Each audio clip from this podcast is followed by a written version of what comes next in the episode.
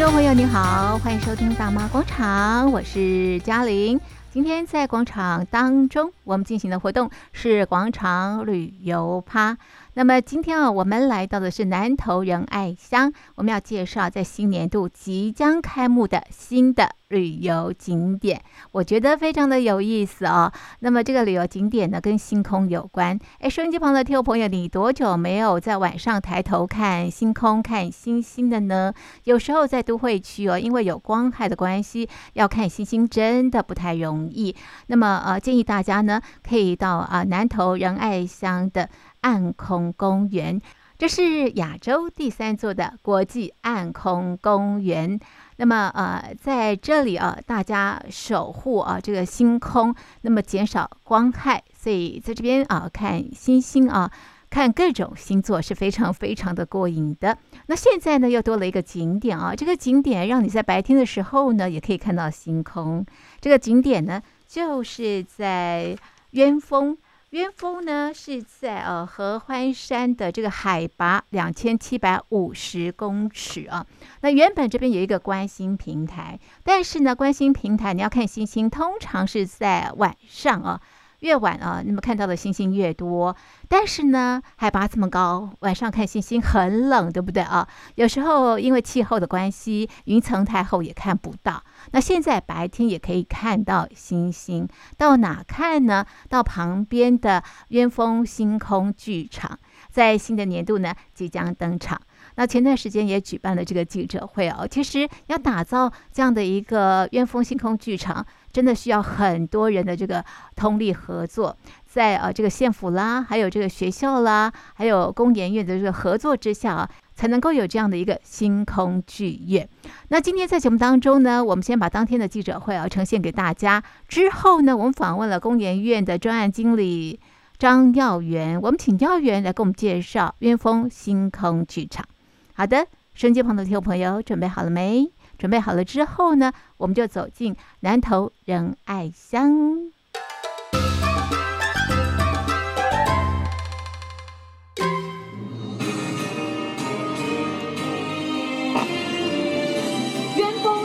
剧场试营运剪彩典礼。继合欢山小行星的颁赠仪式，当天呢是鸢峰星空剧场试营运的剪彩记者会啊。那么县长林明珍也提到啊，那么这个剧场的落成真的是得来不易。前任的这个观光局观光处的处长王延忠啊，哎，他啊就开始一直在争取啊，我们这个暗空公园啊，啊，争取了好几年哦，啊，啊非常不容易啊，哎，当中也获得。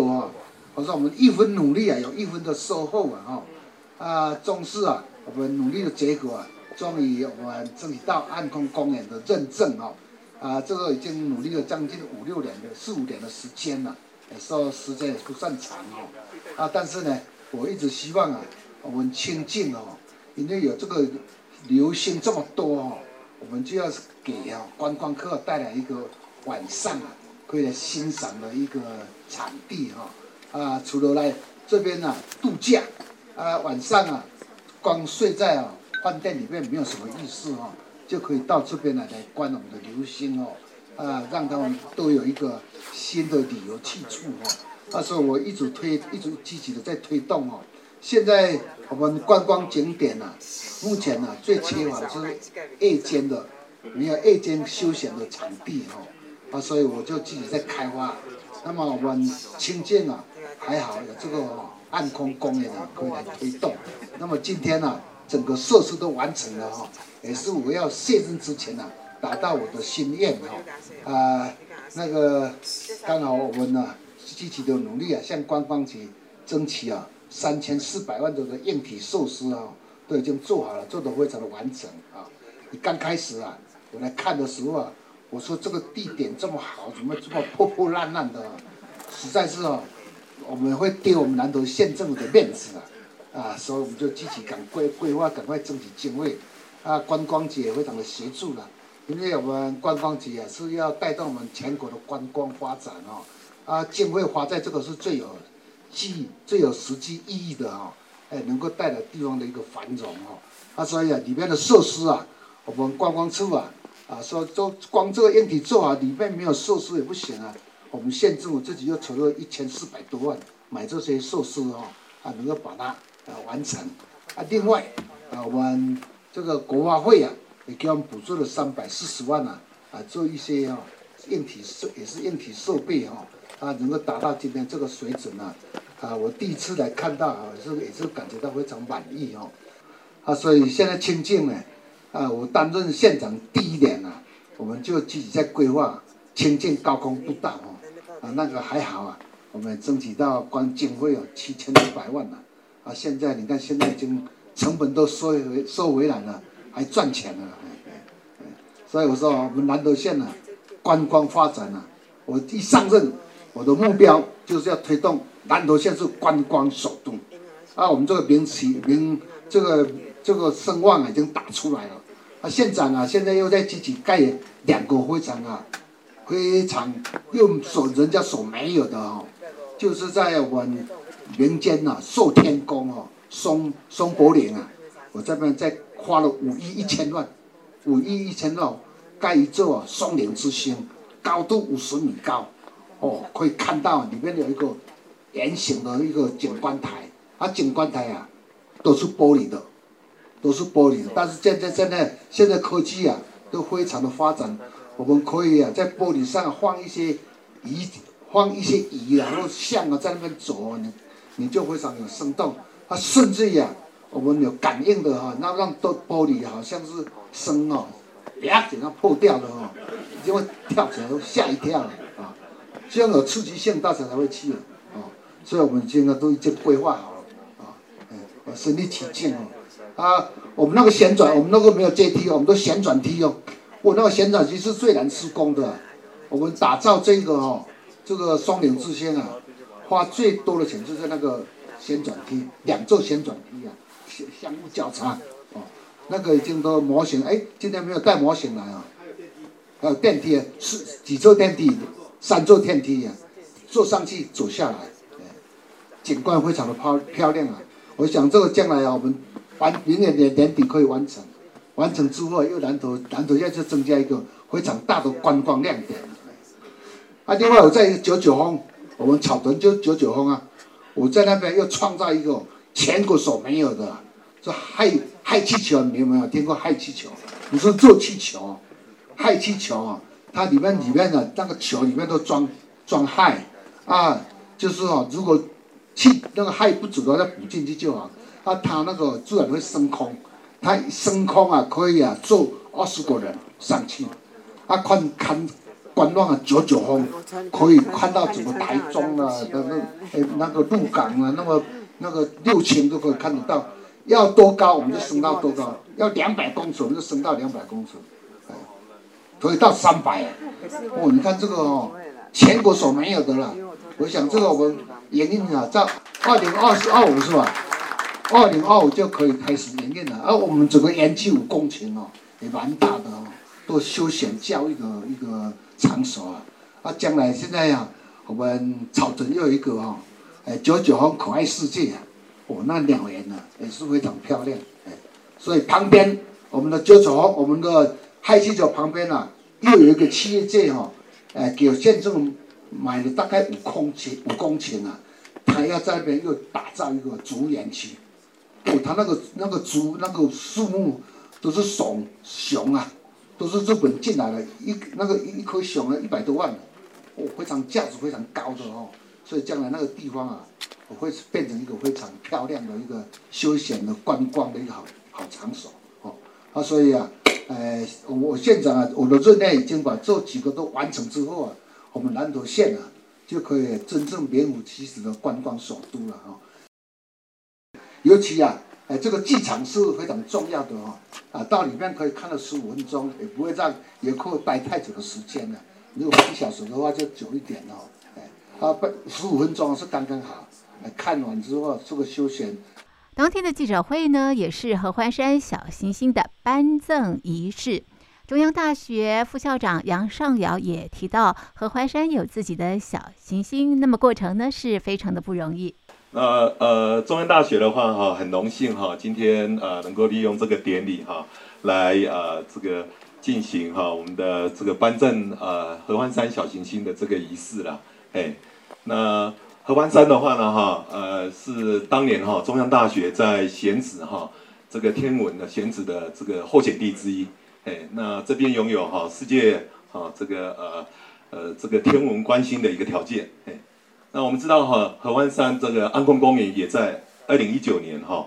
获得国际的安天协会的认证，哈，成为亚洲第三座的呃这个安空公园，哈，那跟我们中大的哈这个鹿林天文台啊，在这个保护暗空还有促进哈天文知识的理念哈是不谋而合，哎，那我我想这次哈这个南投县政府哈跟呃民间的这个协会哈，那一起来哈这个呃推动哈这个呃关爱呃这个这个关怀的。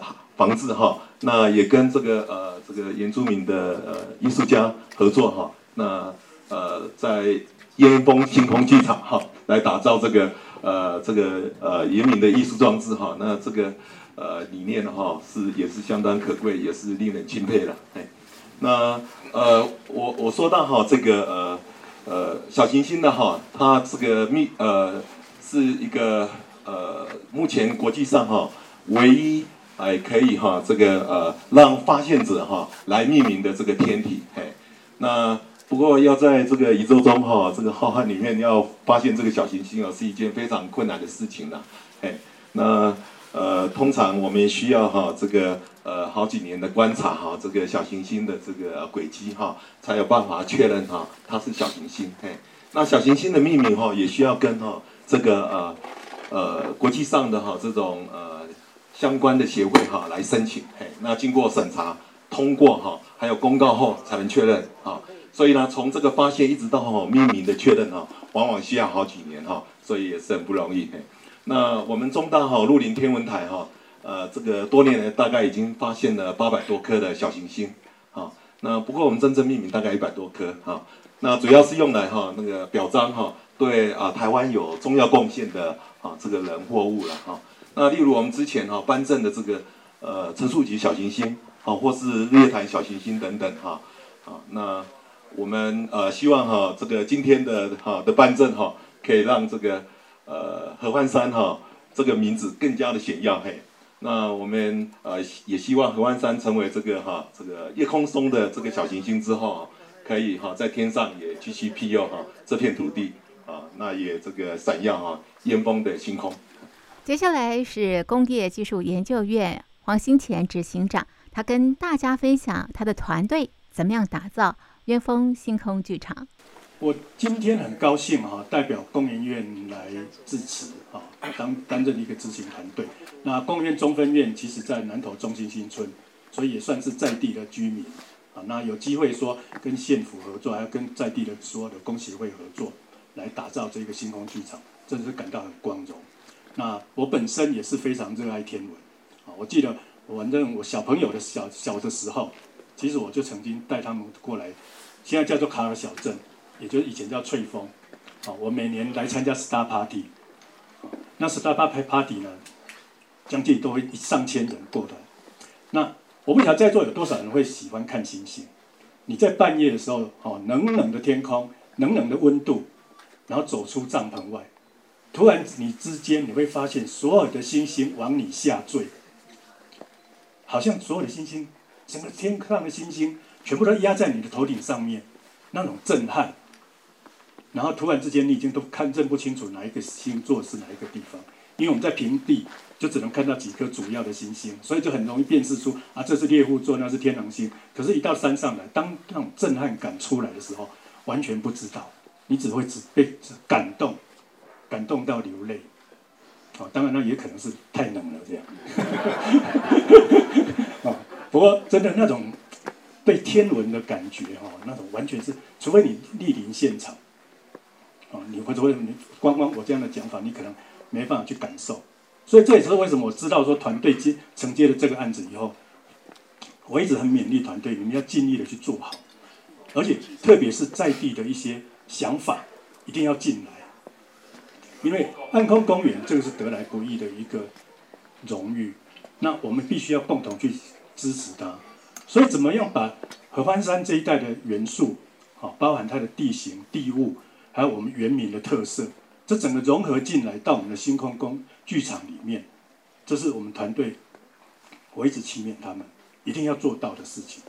那当然，在这过程当中，我们就要发挥公园院的角色，因为公园毕竟是在做科技的，所以我们怎么同团队呢？就怎么把科技带进来，包含所谓的三 D 的渲染，然后所谓的互动空间的定位。待会大家有机会进去里面。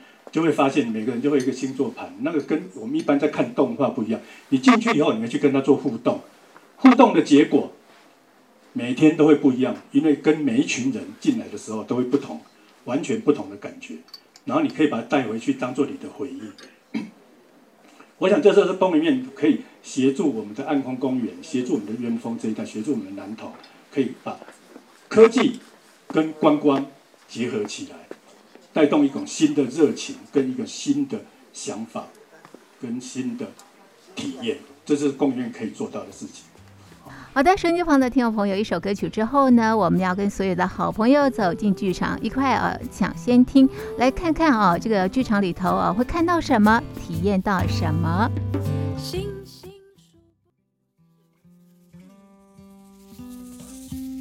是一个跟鸢峰、跟天文，还有跟神话也有点关系的故事。故事中间呢，会需要大家使用手上的寻星镜来帮助我们故事的进行。好，可以看到大家有没有拿那个黑色地方往前照，看有没有看到自己的图腾呢？有。有没有？这是鸢峰星空剧场，在新的年度即将开幕。那么这个地方呢，是在南投县的仁爱乡。今天我们抢先听，我们电话访问。鸢峰星空剧场的开发者，工研院的专案经理张耀元，我们请耀元来告诉所有的好朋友，走进剧场会看到什么，感受到什么。你在门口一进去的的的时候啊，其实你会看到我们的一个报到柜台，跟我们的整个剧场的主视觉。嗯，它是一个比较科幻型的三 D 的这个立体地的一个无框画。嗯嗯。那在旁边，其实你可以看到我们这个剧场里面，在目前开幕的时候的第一出。上演的这个剧嘛的海报，嗯嗯，那接下来你在入口报到处的时候呢，我们的服务人员会配给你一个互动的的一个装备，我们称之为那个寻星镜，就是找寻星星的镜子。嗯哼，它本身对它虽然说是是像寻星镜，但是它本身并不是一个镜子，它是一个我们可以拿在手上互动的一个道具。啊哈，你可以把它想象成呃有点像是 Switch 的摇杆哦，那但是它其实是有更更准确的一个定位的功能哦，是，所以你把这个寻星镜拿进去之后，你可以在上面发现这个寻星镜上面会有一个属于自己的图腾跟颜色。啊哈，那我们也是透过这样的一个方式，让观众选择喜欢的符号，代表自己的符号进去里面跟剧场里面做互动。是，那在进剧场之后，这个寻星镜你可以把它拿来照向天幕，嗯，那个圆形的这个曲面的天空投影投影幕。嗯，你就可以发现自己的符号就被投射在天空上，就有点像蝙蝠侠的符号被打上去一样。嗯嗯嗯。所以随着你的寻星镜的移动，你可以看到你的符号在这个画面上做做很快速流畅的的的操控跟跟投射。嗯嗯，嗯。那接下来我们就会在剧院里面去体验我们想要讲的这个有关于原住民的一个呃为基底的一个在地的一个故事了。嗯嗯。是一个老爷爷跟小孙子的一个对话。嗯嗯。那我这边就。不不会讲太多的那个细节。对，我先讲一下，你们的主题是寻找守护星、星兽传奇，然后以这个主题去延伸故事。然后呢，耀元说他可以透露一些些的故事内容哦。好，那基本上他就是他们是一个呃原住民的猎人，他的在跟他的小孙子讲过去的故事。然后其实这个小孙子呢。他梦想成为一个太空人，是。然后他晚上在跟爷爷关心的时候，就会，呃，我们在看星天空，我们从一些星星，小朋友就会发挥想象力，去去描绘出自己想象出来的星座。嗯。那我们就从这里切入开始，嗯嗯，然后去带带出一些比较奇幻的一些过程，然后在在这个。这个被创造出来的星座，它在故事里面，它就会成为一个具体的一个形象。嗯、那也就是说，我们在片名里面所带出来的这个星兽这个角色，嗯，嗯然后会带领这个小孙子去游历整个宇宙，然后发现我们的生命的起源，嗯，然后宇宙的一些事件，嗯，然后另外我们也会带到包括像呃最近开幕的时候有被颁证的这个合欢山小行星这个事件，跟这个小行星去做场景那个故事剧情的连串联哦。嗯。然后最后我们观众他必须要拿着寻星镜，帮这个小孙子跟星兽去克服一些困难。嗯。然后甚至是寻找嗯属于这个鸢峰当地这个时候的夜晚的夜空的一个星象。嗯。然后透过这样的一个互动。最后会协助这个小孙子来到他属于他自己的一个星球。嗯，那这星球它其实是每次观众进来的的时间点会不同。嗯，会例如说你早上来、下午来、晚上傍晚的时候过来，你都会发现我们每一批观众的结局是不大一样的。嗯，这个这个抵达了这个星球。嗯，所以就看观众他你们可以找到什么样的星球。嗯，那在体验完毕之后呢，我们会。有一个暗空里面的一个传达，就是说希望我们游客来这边，嗯、我们我们能够知道说天空里面发发亮的星星，其实是来自于，呃，我们对于光害的控制，是这样一个概念给带走。啊、那我们在出口的时候呢，我们就会有给观众一个呼应你刚刚体验结局的卡片。嗯哼。然后这个是属于你自己个人专属的回忆。那你可以观察卡片上面的一些细节。嗯。其实跟你刚刚在你剧院里面体验跟互动的结果，其实是完全相关的。我记得它上面有一些文字，对不对？它上面的文字会记载你今天来的时间点，嗯，然后几月几号，然后这个是春夏秋冬哪一季，嗯，然后另外在卡片的外观上嘛，你就可以看到这一只新兽，嗯，那但是新兽这个新兽它会有不同的姿态，嗯，那在这边我们其实是会帮每一批的观众朋友进去。你们在互动的过程中，嗯，呃，所在表现的活跃的程度或反应的速度，嗯，我们会帮你们打分数。哦，那这个分数其实是会对应到一个排名。啊，所以你是跟这个同一梯的的观众，其他人去做排名。啊，那当然你的名次越越好的话，你的卡片就会越缤纷，哦，颜色越多，越帅气。哦，是哦，是要卖力的互动是吗？有点像游戏的攻略这样。哦，好有趣哦！整个的这个剧场时间是多长啊？主要的内容大概是十五分钟。那如果说我们含前期的这个教导跟最后的这个公播卡，大概是二十分钟。那就有点像坐在电影院一样的感觉吗？对，原本就是有这个打算，希望能够观众体验一个类似像电影的内容，但是跟你的。今天来访的时间，还有你互动的积极度，哦、它是有相关跟影响的。是，那整个剧场它可以容纳多少人？剧场里面它的腹地并不大，那其实我们会比较希望在二十个人以下的观众其实是比较舒适的。嗯哼，嗯哼。那当然，这个这个场域我们其实有做过一些设计，所以说它它最多其实是可以同时容纳四十个人。是，那但是嗯、呃，能够互动的目前是呃，我们抓三十个观众。嗯哼。虽然说是呃这个呃电影院的这个感觉，但是荧幕跟电影院非常的不同，它是一个圆顶的形状哦，半圆形的，然后它直径是四米的的天幕系统，是一个圆顶。为什么这样设计呢？这个剧场它其实本身是个星象仪，哦、那也就是说，在这个场域里面，这个星象仪它是必然必须要建制的哦。那当初其实星象仪在国内外，它都是有点像是在技术上，它是一个独占的。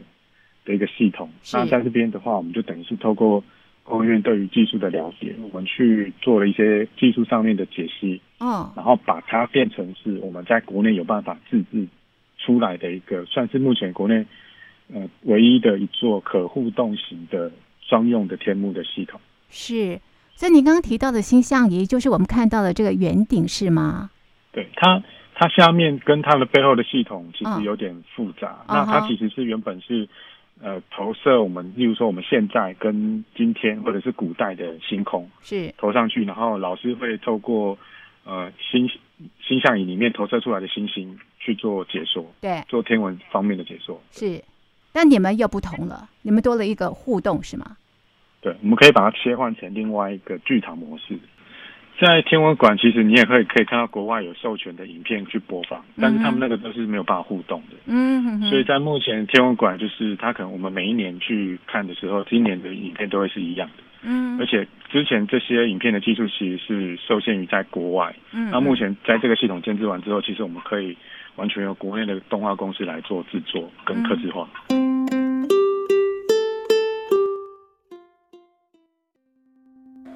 游戏中呢，我们有两个环节。第一个环节，我们会需要在广大的星空上面寻找星座，那这个时候，请大家使用我们的图腾后面跟了一只灵鸟，我们的秀眼画眉会协助大家。那时候我们将我们的图腾停留在最亮的那颗星星，就可以连线出我们的星座。那第二个环节呢，我们会需要防卫陨石袭击，那么我们就只要把我们的图腾来回撞击陨石，就可以避免陨石攻击到我们的主角。稍后还会跟大家再介绍。那我们的故事期间呢，不需要使用寻星镜，但是当这个图案出现的时候，就有请大家拿起寻星镜一起来互动喽。这是啊，大家进入我渊峰星空剧场坐定之后，那么工作人员呢会告诉大家啊游戏的一些玩法跟规则。哎，那耀元你自己玩过了没有？星空剧场有啊，那你自己玩过很多次。那你自己的感觉怎么样？我我们自己玩会觉得太简单啊，是哦。太对，因为我们都已经知道它的它的规则。啊啊。那如果说我们想要把它调难一点，那有些有些人可能就会觉得太困难，哦、所以其实这块我们还在拿捏。哦哦，所以它那个难度还可以调整的呀。对，我们之后应该会是会加入一些，包括像当观众的人数越多的时候，哦、可能就是挑战就会随着变变变难一点。哦，是哦。才不会对。因为当很多人进去的时候，可能会过关的更快。很有趣的一个体验，在渊峰星空剧场。那这个星象仪它是可以做互动。那互动的方式呢，就是我们刚刚所提到拿，拿拿着你的这个寻星镜，就可以跟我们的星象仪互动啊。然后呢，帮啊这个剧中人物克服困难。什么样的困难呢？包括像我们会在小行星区的时候，会有一些小行星、像流星，会去阻碍这个星兽啊前进。是，那所以观众他可以拿着他的互动的道具，把自己的符号去碰击那些小小行星跟陨石，哦，就可以帮保护保护他。是，这个时候就有点像在玩电玩了，是，蛮像的。然后你玩的越卖力，你等一下出来拿到那个卡片，它的色彩就越缤纷，是吗？是，色彩，然后跟神兽那个星兽的姿态都会不同。嗯嗯嗯，OK，好。那你刚刚也提到整个的这个剧场啊，其实结合了当地的元素啊，包括原民的这个元素啊。那我们知道在仁爱乡啊，包括有赛德克族，还有泰雅。我们当初在选择的时候，其实是以赛德克族为主，因为在燕峰的这个这个暗空公园里面，整个都是赛德克族的这个传统领域。是是是，所以呃里头的这个呃动漫，其实它有动漫，有这个行星啊，或者是星球，对不对？哈。那动漫的部分啊，这个就是以赛德克族为主要的一个呃呈现。那另外呢，也包括了合欢山的地景地貌啊。那包括哪些元素呢？我们有参考塔罗湾溪，嗯，然后合欢合欢的群峰，嗯。那在地景部分，呃，照片上面其实有很多人会去拍这个北山北峰的玉山圆柏，嗯嗯嗯。那那个就会成为我们在。你在动画里面常常会看到的一个标志。是，然后另、嗯、另外一块我们也有一个区块是采用那个精英瀑布，嗯嗯，去做做那个过场的的地貌地景地貌，嗯嗯嗯嗯。然后另外，其实如果大家仔细看的话，我们有很多地方，包括在像合欢山的这个公路跟山形的、嗯、的区块，我们都有把它采采采纳进去，嗯。然后包含着还有我们这个渊峰馆的这个地景，我们是在那个二 D 的手绘的那个风格里面有出现。嗯嗯，对。那么另外呢，也可以看到合欢山特有的动植物在影片当中，比方像樱花钩吻鲑啦，或者是蝴蝶，或者是水鹿，或者是杜鹃花等等。那刚刚提到呃原名的元素啊，以赛德克族啊为主轴。所以会有一些这个狩猎啦，或者是绣眼画眉等等的一些这个故事的主轴啊，那么跟天文知识交织在一块啊，成为一段啊属于在地特色的天文奇幻之旅。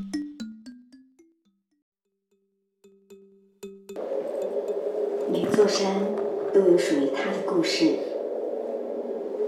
最早在这片土地上生活的老人家。观察天地万物的变化。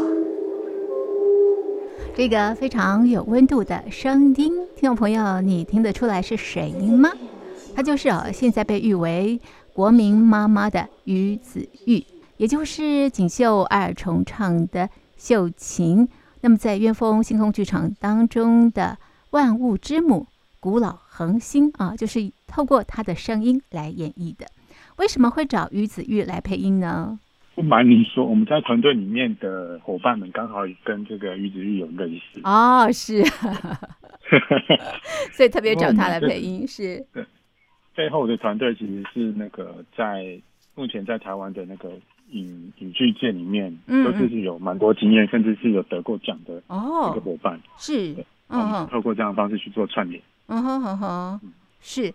好，所以声音你们也是非常的讲究的哈。然后呢，透过声音啊，引领大家进入到星空，进入到这个合欢山啊。这是在剧场的部分啊。那大家还没有进入到剧场的时候啊，其实外面是不是有一个大家等待的一些场域？那这个场域你们又是怎么样来设计的？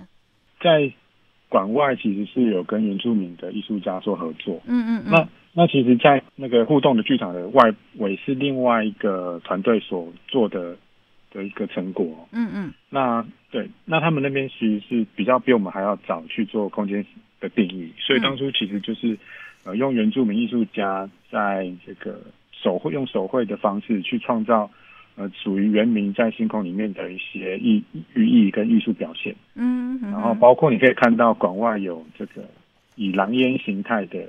嗯，的雕铁雕，然后去布把这个整馆的外形给围绕起来。嗯嗯，然后透过原民的这个图腾，嗯，包括他们对于星空啊、太阳、月亮这些符号，嗯呃的装饰，会在整个馆的周围跟窗户上面去做去做装饰哦。嗯，所以你在那个地方，其实你整个拍起来会是一个充满原民的天文意象的一个景色。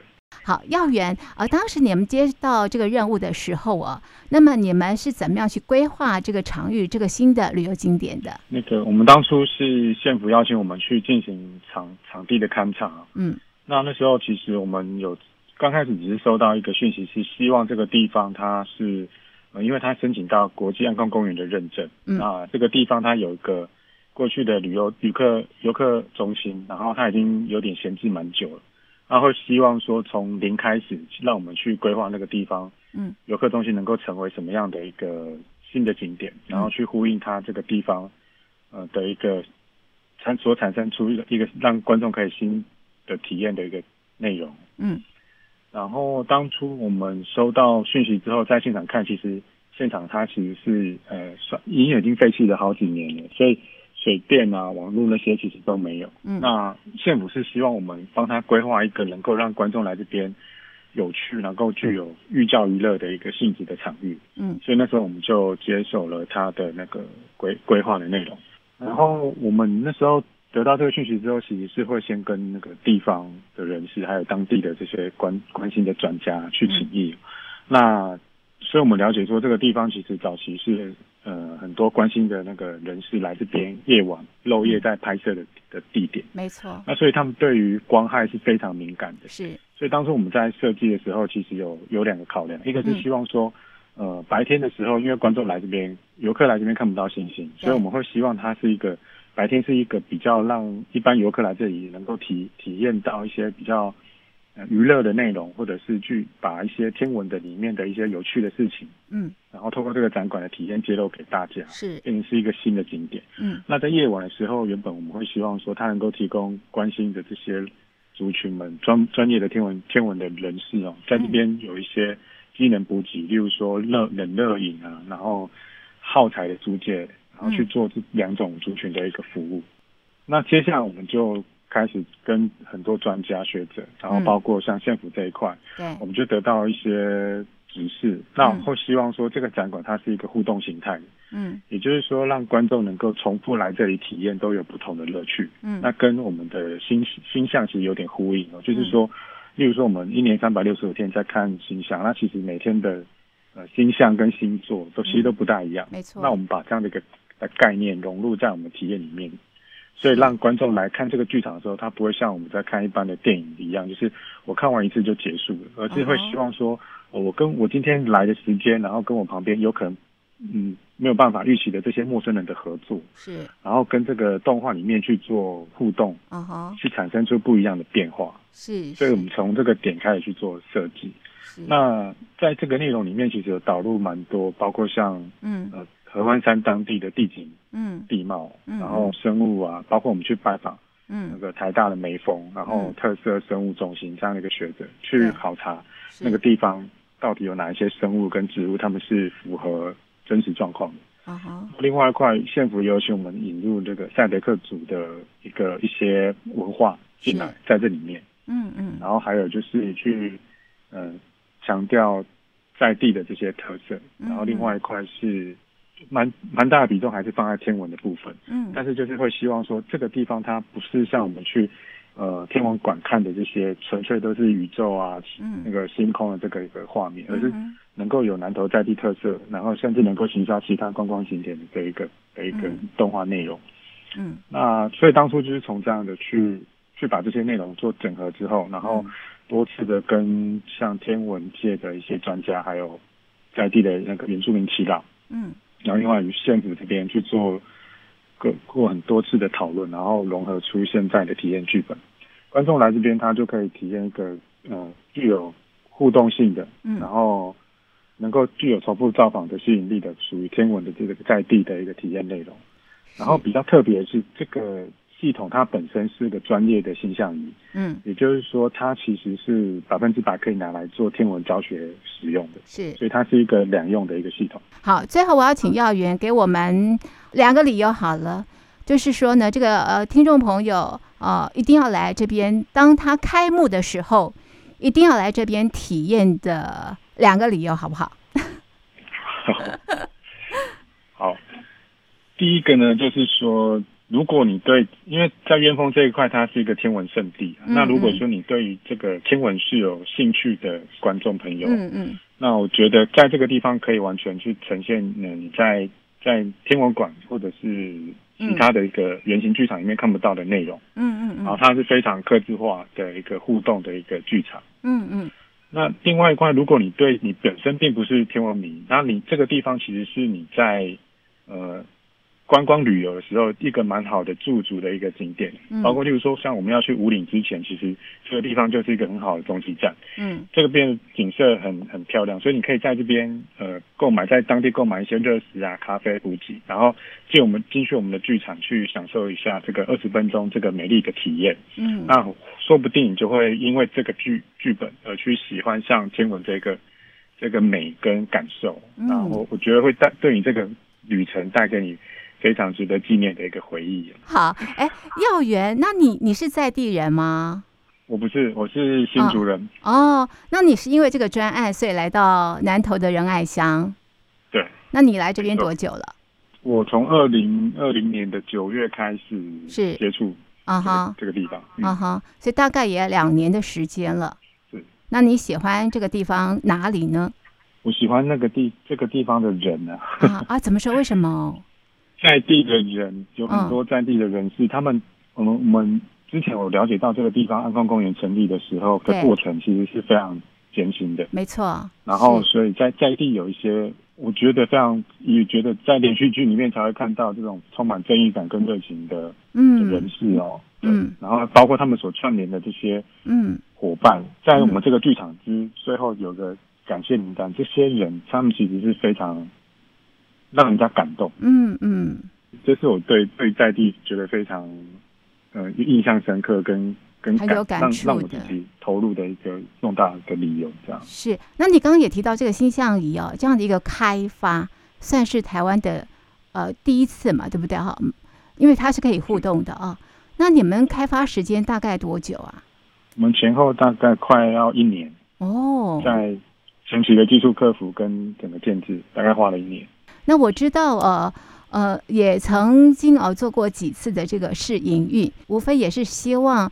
看看有没有什么需要调整的地方，让他在开幕的时候啊，呃，能够达到这个完美的这个境界哦。是是好，收音机旁的听众朋友，这是在新的年度的一个新的景点，也就是在南投仁爱乡的鸢峰啊这边的星空剧场即将啊这个登场跟大家见面啊，所以请大家密切注意相关的这个呃资讯，可以到这个南投好好玩这个平台啊。那一旦开幕的话，真的非常鼓励大家啊走访这个地方。呃，可以啊，到剧场里头看一看。如果可以的话，多待几天，也可以欣赏呃这边的这个星空，真的相当相当的漂亮。好的，今天非常谢谢耀元跟我们分享啊鸢峰的星空剧场，谢谢您，谢谢，谢谢。好的，手机旁的听众朋友，这次呢，因为参加云峰星空剧场试营运剪彩。以及合欢山小行星颁赠仪式的这个记者会，所以呢，呃，嘉玲来到了南投的仁爱乡哦。那我在这边待了两天，我除了参加记者会之外呢，我也起早去看日出，同时啊，在呃晚上呢，那么摸黑去看啊这个星空，真的很精彩。另外也走访南投其他的旅游景点，在下一次的节目当中呢，嘉玲再介绍给所有的听众朋友。那么今天的节目呢，就进行到这里，非常谢谢您的收听，我们下次见，拜拜。you're done.